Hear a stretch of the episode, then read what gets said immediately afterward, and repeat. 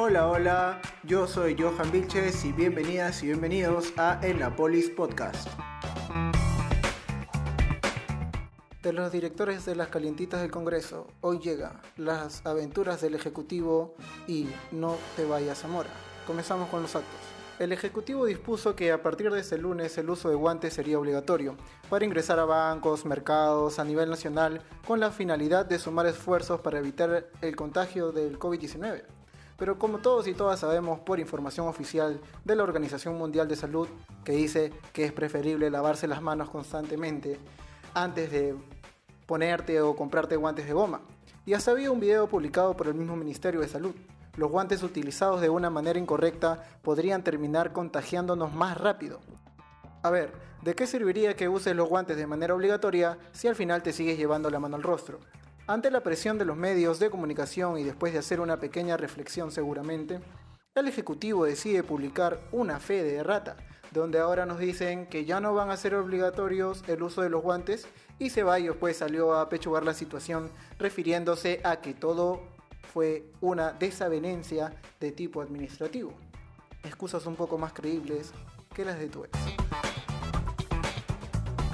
Ciro Maguiña, vicedecano del Colegio Médico del Perú, anunció hoy su renuncia al Comité de Expertos COVID-19 del Ministerio de Salud, después de las expresiones que el ministro Zamora hizo sobre los médicos.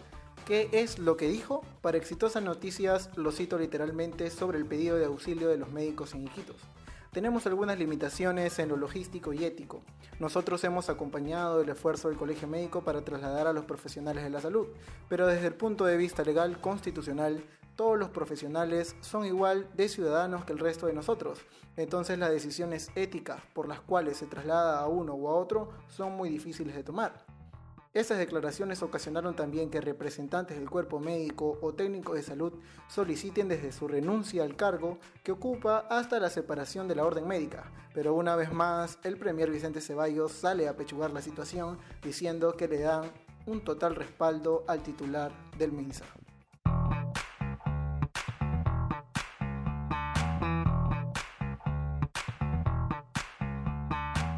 Nos acompaña Sebastián Mesa del blog Ausencia y Herencia. Bienvenido Sebastián, gracias por aceptar la invitación. ¿Cómo estás? ¿Cómo vas pasando la cuarentena? Hola Johan, eh, encantado de, ser invitado a, tu espacio. Eh, bueno, no he tenido tiempo de escribir, así que una disculpa a las personas que leen eh, los textos que subo por el tema de la universidad y por también un tema de que como no paso muchas vivencias, eh, alimentar los textos de ideas se me hace un poco complicado. Sebastián, cuéntanos, ¿cómo nace esta iniciativa y cuál fue el proceso de tu primera publicación? Eh, nace en diciembre del 2018. Yo había vuelto de, del segundo semestre de ese año de universidad eh, ya había escrito unos textos para la carrera en la que estudio periodismo en la, en la UPC y mediante el incentivo de, de mi enamorada y de, y de mi madre eh, decidí crear el blog. Eh, la idea de crear un espacio para, para expresarme venía de, de, hace dos años. sentía de que debía escribir sobre algo. No sabía qué era, eh, en principio pensé que podía, orientarlo al tema del fútbol, al tema de, las relaciones afectivas que tengo, eh, de mi papá, y al final me quedé con las dos últimas, pues no, creo que el fútbol dejó de ser una pasión para mí y, me centré totalmente eh, en el tema de, mi padre y en mi familia. Si no pues. me equivoco, la primera publicación es los padres eternos hijos, ¿no? Donde hablas de esta relación madre-hija, cómo Isabel termina pues siendo con su hija Yorimar lo que su mamá fue con ella, o como tú dices, esos momentos de dureza. Y yo eh, a raíz de eso también conforme creo que vamos envejeciendo nos parecemos o tenemos algo de nuestros padres. Sí, esa reflexión la escuché y después, bueno, la, verifiqué en mi caso, pero en principio lo, oí de, eh, una conversación que tuvo Renato Cisneros con Jaime Bailey en RPP cuando Cisneros hacía Nada, nada está dicho, se llamaba el programa. Y bueno, tiraron estas frases porque Jaime y Renato tienen algo en común, un punto de encuentro en la literatura. Es cierto que no en la forma, pero sí eh, en la temática quizás, Bailey en ficción, Renato en, no sé si decirle autoficción, podríamos denominarlo así. Eh, pero bueno, es un texto en clave no literaria ni creo que es más un ensayo pero porque yo afirmo eh, un tema afirmo que mi mamá se convierte en su mamá y de que mi hermana se convierte en mi madre Isabel eh, y expongo mis argumentos, pero no es un relato en sí como después eh, vine desarrollando historias, pues, ¿no? Y que las historias hablen por sí solas. Claro. Eh, otra cosa que me parece particular es que hay personajes muy, muy especiales, ¿no? Particulares, por así decirlo. Debo suponer que en realidad existen estas personas. ¿Crees que cuando leen tus publicaciones saben que son ellos o que te refieres a ellos y alguna vez te han escrito para corroborarlo? Con el tema de, mi círculo familiar más íntimo, hablo de, mi madre y mis hermanas. Usualmente en los textos utilizo sus nombres, obviamente con su permiso. Eh, en, clave, en clave ficción, cuando ya utilizo otros nombres y atribuyo o exagero algunas características o imagino, para decirlo no, no tan tan brusco. Eh, sí, unos tíos me han escrito. Eh, hay un texto que se llama El padre que elegí. Yo le pongo el nombre de Gustavo, pero su nombre es otro, su nombre es José. Y bueno, me escribió encantado por el texto, porque es un texto de amor hacia él, de un niño huérfano, que en este caso sería, sería yo, o el que fui yo, eh, o el que creo que fui, porque no lo sé, no me acuerdo mucho de esa época, apelo a sensaciones. Eh, y bueno, después también me he aventurado en el tema de las, de las enamoradas, de los romances ahí, la mayoría no, no funcionó, pero bueno, ¿no? Para eso está eh, el contar historias, pues, ¿no? Para que quizás algunas personas se sientan identificadas. Eh, acá hay un tema que tú justamente acabas de tocar y quería preguntarte ¿Cómo toma tu familia el hecho de que nos cuentes historias que quizás para algunos pueden ser muy personales? Bueno, todavía no he escrito este, este texto, pero te lo voy a confesar. Junto a mis hermanas y, mi madre tuvimos una inolvidable conversación donde hablábamos sobre el tema de mi padre. El tema de mi padre eh, estuvo en cautiverio, estuvo como encerrado de las discusiones hasta de las charlas amenas en, los desayunos. Y siempre eran los mismos comentarios. Tu papá fue un buen hombre, tu papá eh, era muy divertido, era aliancista, eh, le gustaba tomar cerveza a montones, invitaba a todo el mundo, pero nunca hablaban de las fisuras, pues, ¿no? Y cuando yo comencé a darme cuenta que yo también tenía defectos, me preguntaba, pero mi papá también tendría que tener esta otra cara, pues, ¿no? Eh, entonces a partir de esa conversación, creo que el tema de mi padre se saldó al menos, o se relajó al menos en, mi círculo familiar más íntimo. Después, eh, tengo un tío y una tía que están en total desacuerdo con, con el proyecto que tengo de escribir un libro sobre papá, pues, ¿no? Dicen que no debería revelar sus intimidades y que debería pasar la página, nada. ¿Cómo sientes tú que ausencia y herencia ha cambiado tu vida desde la primera publicación? creo que encontrar un espacio para poder a veces vomitar los textos, esta es una frase que, que alguna vez usó Leila Guerrero, una cronista argentina buenísima, que la recomiendo.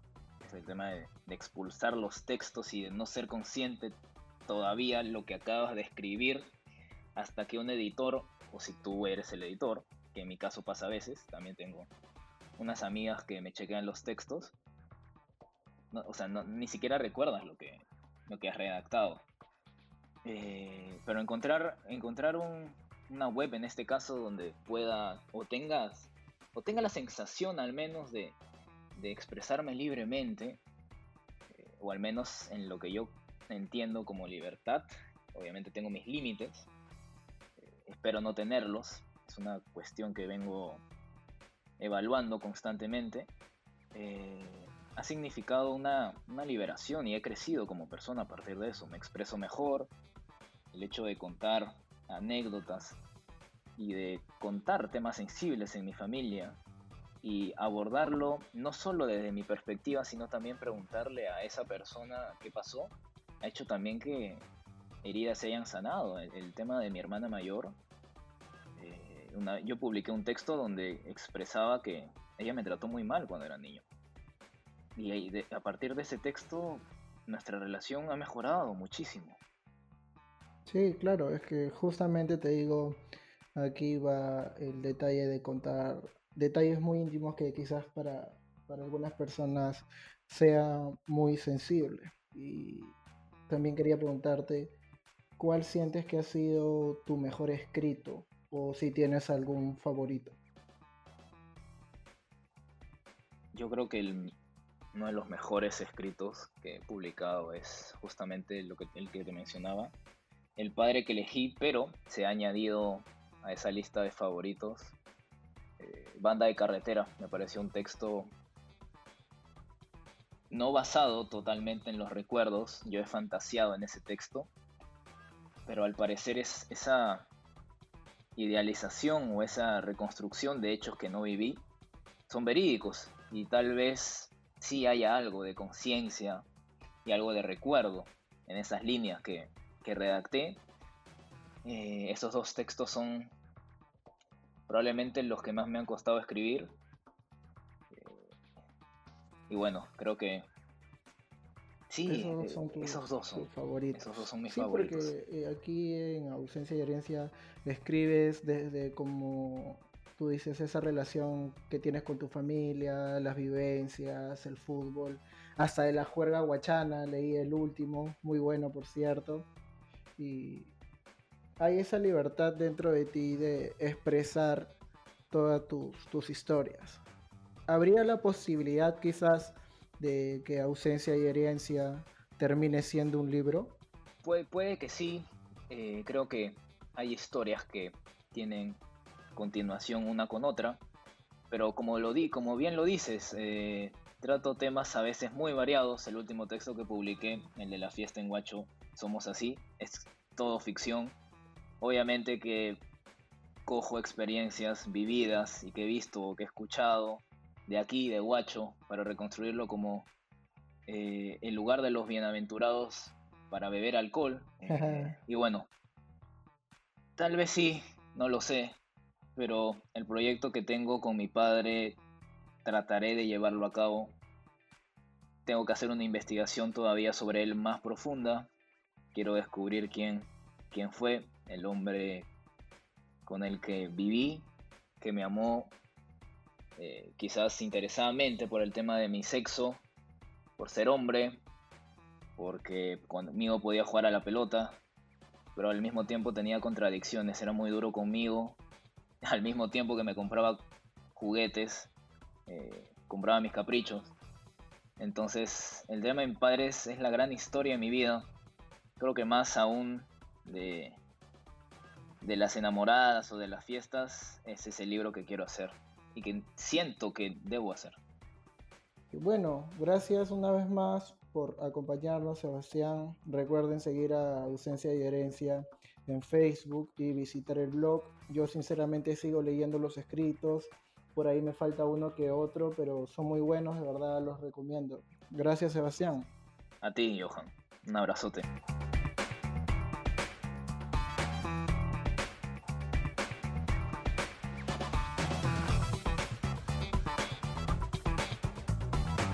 Hoy te recomiendo para Netflix el documental El Che, dirigido por Matías Gaiburg y protagonizado por Paco Taibo, quien emprende un viaje siguiendo los rastros del líder revolucionario Ernesto Guevara y nos revela nueva información.